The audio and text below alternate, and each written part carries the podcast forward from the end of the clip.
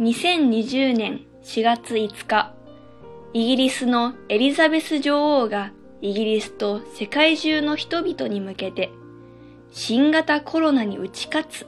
というメッセージを発信しました。新型コロナで困難を極めている中、世界中の人々が力を合わせて助け合うことを訴えて共感を呼んでいました。世界各国がワクチンの接種を積極的に推進し、ようやく感染が収まってきたかと思いきや、最近変異株オミクロン株が猛威を振るい始めています。こんな時こそ世界中の人々を勇気づけるエリザベス女王のメッセージをお聞きください。新型コロナに打ち勝つ。現在の危機的な状況に直面している皆さんに私からお話をしたいと思います。この国では現在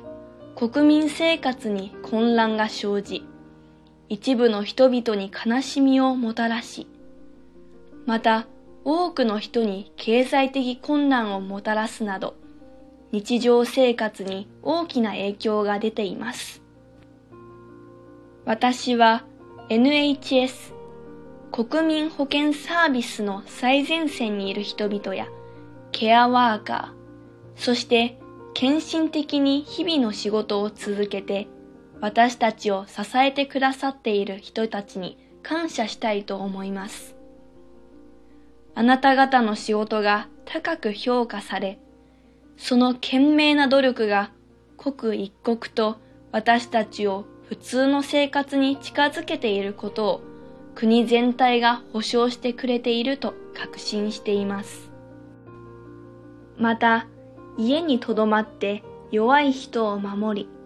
多くの家族を助け、愛する誰かを失ってしまった人たちが感じている痛みを和らげてくれている方々にも感謝したいと思います。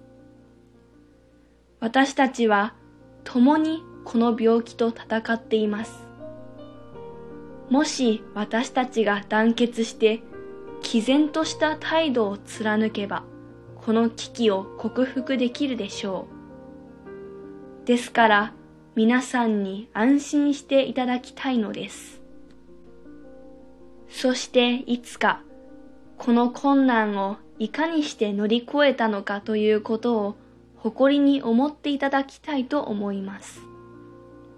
私たちの後の世代の人々は、この世代のイギリス人は他のどの世代よりも強かったと語るでしょう。自制心、静かでユーモアに富んだ精神、仲間意識といったものは今でもこの国の特徴です。私たちが何者であるかという誇りは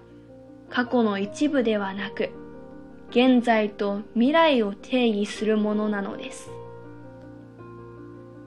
イギリスが団結して自国のケアと暮らしに必要不可欠な労働者たちに拍手を送った瞬間は我が国の精神の表れとして記憶されるでしょう。そしてそのシンボルは子供たちが描いた虹です。私たちはイギリス連邦中、そして世界中で人々が一緒になって他の人たちを助けているという心温まる話を見てきました。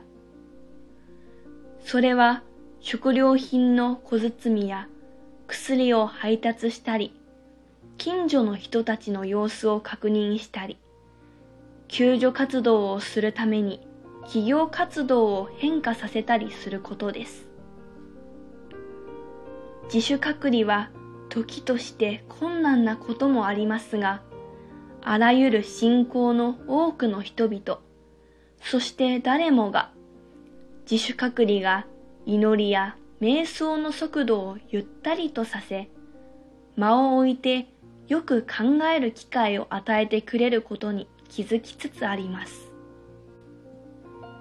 1940年に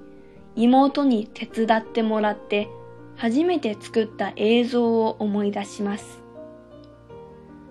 当時子供だった私たちは、ここ、ウィンザー城から自分たちの安全のために疎開してきた子供たちに向けて話をしました。今日もまた多くの人が愛する人との切ない別れを感じるでしょう。しかし今、私たちは心の底からそれが正しいことだということを知っているのです。私たちはこれまでにも困難に直面してきましたが、今回は違います。今回の私たちは科学の偉大な進歩と本能的な癒しという思いやりを武器に世界中のすべての国が共通の取り組みに挑んでいるのです。私たちは成功するでしょ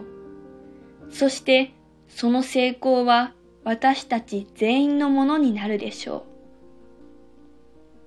我慢するべきことはまだあるかもしれませんが、